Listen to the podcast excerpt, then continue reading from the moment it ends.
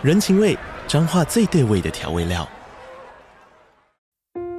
人，你在这端，我在那端，各自忙碌又相互牵挂。情，街角的吵杂声传递温暖与思念。味，是从每一个转角飘出的乡愁。这里是彰化县政府 Podcast 节目《彰化早咖》，我是主持人内克。从彰化大小事各具特色到旅游攻略，透过轻松有趣的访谈，带着大家走进最在地的早咖。准备好了吗？彰化的故事，我们说给你听。以上为彰化县政府广告。嘿我是只爱大冰奶的奶茶司机。那在上一集的结尾啊。我提到说，其实我已经打算，本来已经准备好钱了，想说有机会的话，理论上我应该还会再安排一次的探访，但后来没有。但确切原因呢，是钱都不见了。那更准确的讲呢，是钱都被偷了。为此呢，我还上了当地的警局一趟。那钱都被偷了，自然就没有那个心情继续探访下去嘛。尽管我还是可以刷卡，但你知道就没有那个心情了吗？而且实际上呢，这还不是我这趟欧洲之旅唯一的倒霉事啊！其中还发生差点搭不到班机啊！而且我住的 Airbnb 其实是非常非常烂的。虽然说这是我自己选的，那它真的就很便宜，但这个便宜后面的代价，我是有点太低估了。但这些倒霉事呢，我们先放在一边，最后再聊好了。先把我曾经做过功课交代完。那大家呢，也可以上他们的官网去看。那我有时间有兴趣的话，你自己可以去试试看。首先第一间呢是 Love and Rose。那这一间呢，其实跟之前提到两间呢，地理位置其实差不了太远。那价格呢，也跟前两间差不了太多，比较接近弗利纳的水准。我记得一个小时的话，也是要一百六十欧上下。那其实就跟弗利纳差不多，但是比 La Suite 还便宜一些。但以这个价位啊，其实也算上是高级店了。看照片呢，也里面的装潢其实也装潢的挺不赖的。那妹子的素质呢，也是没话说，至少照片看起来的素质，整体素质呢，跟弗丽娜是不相上下的。但因为我本人没有去嘛，所以我无法证实说到底是不是本人跟相片是有多高的参考价值。因为我看到有人在 Google Map 上的评论是觉得被 Photoshop 骗了。但以整体的评分来看啊，我觉得整体的水准应该还是有的。可能有些个别妹子啊，落差比较大，或是那些客人是外约的，没有得选。我个人是觉得啊，这种。店面呢，最好还是如果有实体店面的话，最好还是能够现场看本人挑选是最准的。那另外还有一家呢，叫 Apricot，那他这家呢在巴塞隆那，它有两家的分店。那其中有一家呢叫 Century 的，那就是离市中心会比较近一点。附近呢就有一个捷运站叫 Diagonal，那它是两条捷运线的呃中心点。那附近就有蛮多不同的景点。如果你是常常搭。Metro 在巴塞罗那到处旅游的话，你有可能就对这个站不陌生。那这间店呢，消费就是再更平价一点，比起我之前提过的。那这间店它的一个小时的消费是一百三十欧，那想当然的就一分钱一分货喽。你如果去网站上看，呃，它里面的妹子呢？其实有些还是挺不错的。那你整体而言呢，你可能就看到这个差距会稍微比较大一点。有些妹子你可能就无法接受了。至少对我而言呢、啊，选择就会少很多。那你在官网上看到他的妹子呢，好像很多，但不要忘记了，它是有两家分店，所以妹子是分布在两家店的。那一家店里面。有的妹子呢，就相对就没有那么多了，所以单间店的规模呢，就可能没有我之前讲的那几家来的大了，但也应该不会到中小规模的店面啊。有些中小规模店面，他们好像真的是一进去可能一个时段大概就只有三到五位妹子可以让你选而已，人少就算了，那更不用说素质的，那可能英文也听不懂。但是呢，你如果真的是想要体验就是当地的魅力的话呢，这边最后介绍你一个。当地老司机一定要知道的一个网站叫 Sex o m e c a d o BCN，也就是巴塞隆纳的性爱市场。那字面上的意思是这样了。那 Sex o m e c a d o 其实是当地一个蛮大的论坛，你可以想象它就是有点像是捷克之类的那种数一数二的大论坛。那巴塞隆纳呢，就是其中一个地区性的，算是规模很大的一个子论坛。那你可以想象，它也有马德里的。那有其他地区的，那巴塞罗那区的讨论就是相对真的比较多，比首都马德里还多。认真来说啊，呃，马德里这边的风俗产业真的没有巴塞罗那来的这么热闹啊。所以，茶友们，如果你们哪一天有想要来西班牙，那第一个目标就是要来喝茶的话呢，我觉得巴塞罗那应该是你的第一考量。那回到这论坛嘛，因为大部分都是当地人在用嘛，所以里面的语言当然都是西班牙文。但是有 Google 大神呢，直接网页帮你翻译呢，这也不是什么太大的问题。上面呢就有蛮多妹子是自己独立出来开业呢，也有蛮多是当地的店家在这边经营呢，他就自己有自己的一个讨论串，那时时不时呢都会更新上面一些资讯。当然规模还是比较大一点呢，总是也会有自己的网页。但如果没有的话呢，他们就以讨论串为佳。那讨论串里面呢，当然就会有顾客的留言啊，或甚至评分。我这边可以贴几家，就之前有人分享过，可能当地口碑还不错的一些在地店家，那规模也不小的，价格呢大概就落在呃，比我刚刚第二间提到的那间 Apricot 再更便宜一点点，大概一个小时呢一百二十欧上下左右。这几间起码都可以用 WhatsApp 先跟店家先沟通一下。理论上应该讲英文是可以通的，但这个我也不敢保证，毕竟我都没有试过。但总而言之，想要去探险的话，那最好还是要找就是讨论比较多的店家，那规模也比较大，妹子比较看起来就做小猫两三只那种。那我呢，基本上还是安全第一啊，毕竟出门在外嘛，还是找那种名气比较响亮、规模比较大的店家。虽然可能比较贵一点，但至少一来不可能会被骗嘛。那如果是照骗的话，可能是另外一回事。那二来呢，他们很常应付这种国际观光客，像我这种的，沟通上呢，基本上只要会讲英文都不是什么问题。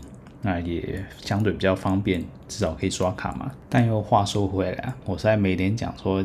我要注重安全第一啊！毕竟我这一趟在巴塞隆纳，其实翻车了好几回啊，搞得乌烟瘴气的。那其实我本身在国外旅游的时候，特别是欧洲啊，我通常会提高一些警觉心呢。但这一趟在巴塞隆纳，真的就有点太松懈了。幸好是没有人财两失啊，只有花钱消灾而已。那这边就分享给大家了。以后大家去欧洲啊，其实不管去哪个地方，一定要在这些事情上多加留意点啊。不然像我这样本来要去喝茶钱呢，不见了，影响了旅游性质，就没有心情再额外再多出一笔钱呢，来弥补本该完整的体验呢。这整趟旅程啊，从一开始要出发的时候就命运多舛了。我这趟去巴塞隆纳呢，搭的是联航班机啊。那欧洲有很多联航的班机，这也没什么好稀奇的。毕竟旅途中要体验的事情很多，那这边东省一点，西省一点，多少也是有帮助嘛。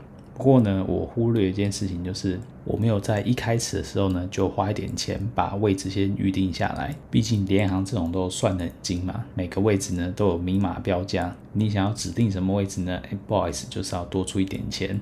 那我一开始呢，当然就是不不管这些嘛，反正我到时候要 check in 的时候呢，再选位就好了。但是等到要出发的前一天呢，才发现说，哎。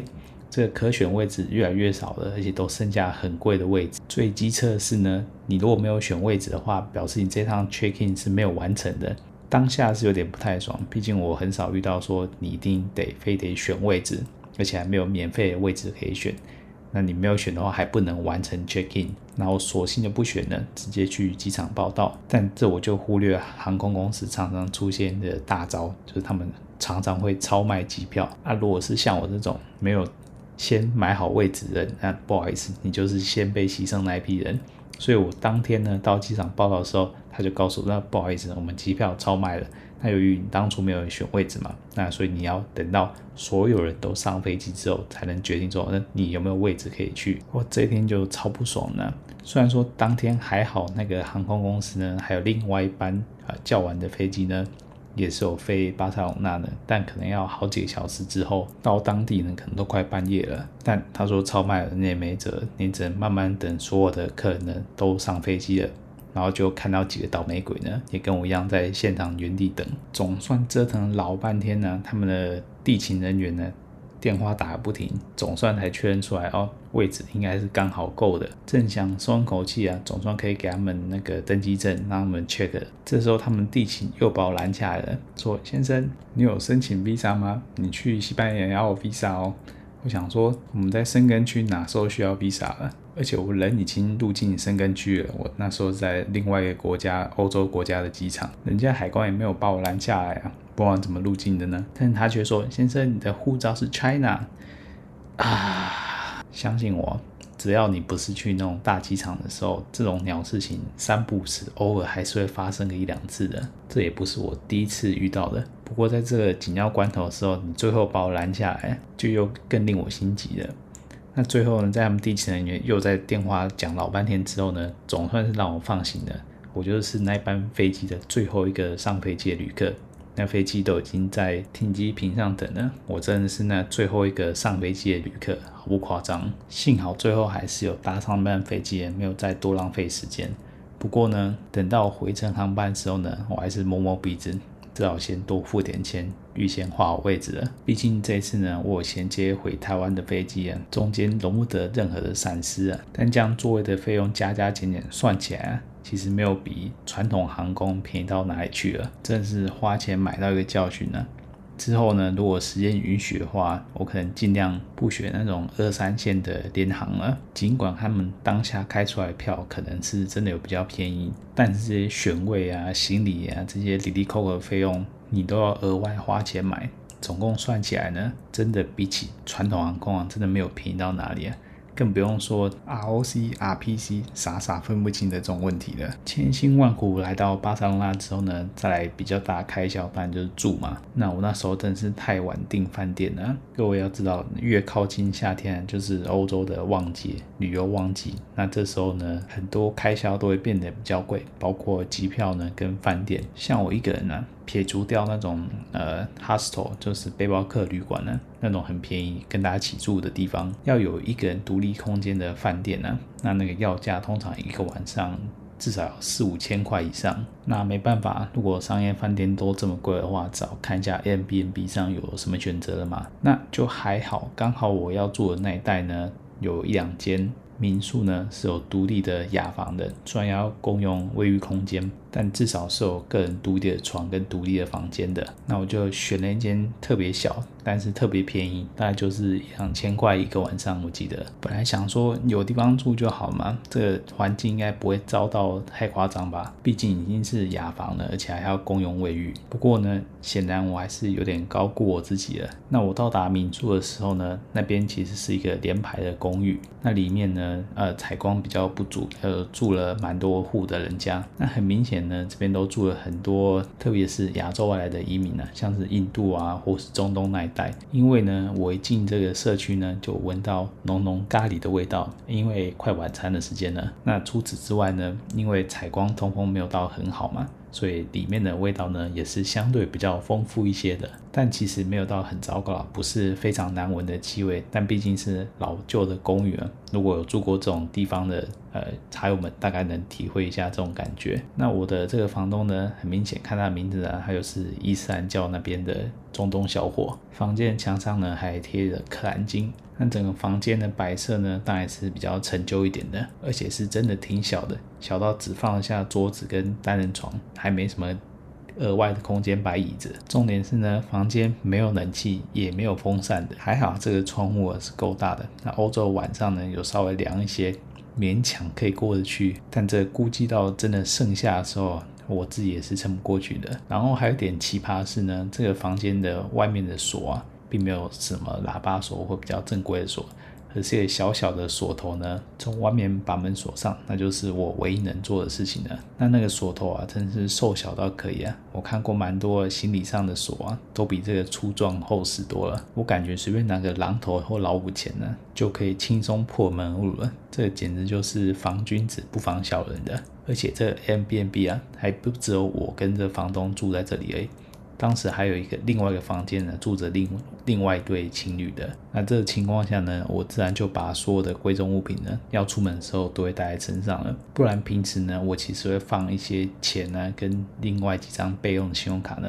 放在饭店里面，以备不时之需。但这一趟这次的决定啊，就是我把所有东西放在身上的决定呢，就造就了这趟旅行的最大的悲剧了。有一天呢，在搭地铁的时候呢，我在下车之前呢，翻了一下我的钱包，想要确定一下车票在我钱包的位置。那后来因为要赶着下车的缘故呢，我把钱包放在我的侧肩包里，但是我没有把拉链拉好拉满呢。那在刚我一踏出车厢之后呢，就有一位大概四五十岁左右的老妇人呢，就拦住我，就跟我问路。但其实这个时候我应该有一点警觉心的，毕竟呢，像我一个外国人，我明显在西班牙是外国人吧。不会讲西班牙文，而他只能用西班牙文跟你沟通，这不是一件很矛盾的事情吗？但我当下呢又不好意思马上拒绝，只好听着他的单字呢，用手机上查到底那个地点是在什么地方。他还拿着他的手机呢给我看这个地点呢要怎么拼，搞了半天呢，终于才清楚说，哦，原来他要去的地方就是下一个捷运站而已，就只好跟他说啊，你就再沿着这条线呢继续往下一站坐就到了。本想说这样就日行一善了。就等到我出闸门的时候，啊，还有一点要注意的事情呢，是西班牙这边呢，要出闸门是不用再拿车票出来的，你出去就直接出去了。我出闸门之后呢，才想要拿钱包的时候，就马上发现钱包已经不见了，好死不死已经出站了，那样你要怎么办？我当下呢，只好去按那个车站里面都有那个。service 的对讲机啊，去问看服务人员有没有把进站去找我的钱包。当下那个地方是没有半个服务人员的。按了对讲机之后呢，等半天总算有人回应的。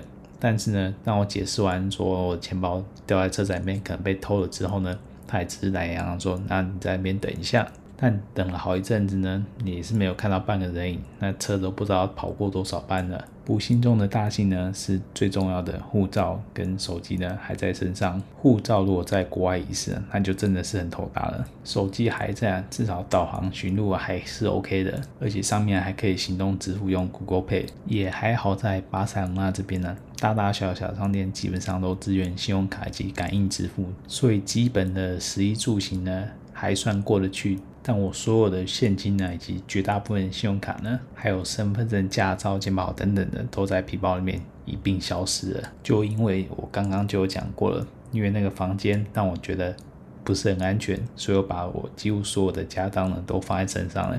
结果就因为这么一个巧合呢，它就一起都被偷走了。那能怎么办呢？只好去警局挂失啦，也算是解锁了难得的成就啊。在国外逛警察局，好不容易走到一间最近的警察局，就跟门口的警察解释一下我钱包被偷了。那还好，那个警察英文还算是可以的，可以沟通。他就跟我说啊，你先不要惊慌，你要先搞清楚你的皮包里有哪些信用卡、提款卡什么样的重要文件呢？还记得要打电话跟银行啊，还有挂失啊，等等等等。那我这当然知道，这不用你讲，我也会做。那后来也说啊，这个皮皮包这样子不见了，被人家偷走了，那也很难一时半刻就把它找回来了。他就跟我确认说，还是想要报案嘛。那我想说，既然都来了，还是留个记录吧，看有没有那么一丁点机会能在出国前呢把皮包找回来。那我进去之后呢，才觉得这应该是我多想了，因为呢要报案呢要填很多的资料，很多讯息要填呐，包括你的个人资讯啊，以及你。有什么东西、啊？大概价值多少啊？怎么样的细节？被偷了什么东西？在哪里被偷的？等等的，要填一堆资料嘛。然后就看到好几组人就在警察局里面填资料，一样是东西被偷了或不见了。那应该大部分都是被偷了，不夸张。就在我那个在警局的时间段，有好几组人就在那边填资料报案。原来我也不孤单啊。那警察对这种事也是就是见怪不怪了，因为偷窃这种轻罪啊，在西班牙他们都是没有什么重罚的，甚至我印象中连案底都不会留，你就算被抓到呢，就是罚罚钱，就这样子。把你赶出去了，你也不会被关。在这种处罚几乎为没有的情况下，自然而然小偷一定是多到令人发指啊！基本上有那么多案，我实在是很怀疑他们是不是真的会去认真的找这些失窃路人。我感觉就是留了个形式而已。所以下回你真遇到，就是把信用卡刮失刮失就算了。我个人是不觉得这些东西是找得回来的啊。来警察局呢，就是做做样子而已。他们。可能也不太认真，会去帮你找失误的。但是呢，如果你的旅平险呢是有包含窃盗险的，我记得好像有些旅平险是有包含窃盗之类的。如果是这样的旅平险呢，你不妨还是去警局报备一下，留个记录，这样回国呢，搞不好还可以申请一些保险理赔。但如果没有这些保险的话，那就真的没有什么意义跑去警察局了。除非你丢掉的东西有什么是真的很珍贵，你不能遗失的，要不然的话就直接打电话给银行挂失这些信用卡就够了。反正回国就一卡车的事情让你忙的，有时候真的觉得、花钱事小。虽然这些钱呢，刚好就是要用来我体验那一天的风俗形成的，那就这样就没了，那那天自然就没有体验了。但除此之外呢，回国之后还要办一些有的没有的信用卡补发啊。还有一些身份证、驾照等等那些重新的补办，办那些还真的是心累啊！我宁愿跟小偷说啊，那就算了，反正现金就给你啊，我就认栽了啊，至少你其他东西还我好不好？回国之后真的花了不少时间在补办这些东西啊，所以啊，下次真的去欧洲啊，这些随身的物品啊，一定要看得紧紧的。如果有人要搭理你啊，最好一定要提高警觉啊。或甚至就是相应不理啊，假装你都听不懂就好了，不要理会他们，并且跟他们能保持距离。虽然这样感觉起来有点冷漠，但是出门在外还是老话一句，安全第一。那在此呢，也跟茶友们说个不好意思啊，本来预计呢是还有另外一间店的体验，不过计划呢永远赶不上变化。这集呢，反而变成了我碎碎念，还要靠各位茶友的抖内帮忙渡过难关啊。是说说到抖内啊，虽然抖内这个连结呢一直都放在描述栏里面，但我应该也只有在节目里提过一次而已。我也只有开一次性抖内的功能，我也没有开订阅制。毕竟呢，我这频道我也不知道还能做多久，我实在没有把握能够每个月都稳定而且高质量产出。我也不觉得每集的内容呢有价值到每个月都乖乖付款嘛。反正呢，我就把我的经历瞎扯淡。那如果你觉得有帮助呢，就一切随缘。也就真的还有一小小小小小部分的听众愿意抖内留言，真的是非常感动啊。但其实就算没有抖内呢，你们在 email 或者是 IG 或是任何其他管道留言给我呢，也都是很大的鼓舞了，那我只好死皮赖脸再继续瞎扯下去好了。那如果你们有什么特别有兴趣的主题啊，或是想要听哪些城市或哪些形态消费的分享，你们也可以留言给我。如果哪时候有钱有闲的话呢，就帮大家探探路吧。那今天的分享呢就到此为止了，那我们下礼拜再发车喽，大家拜拜。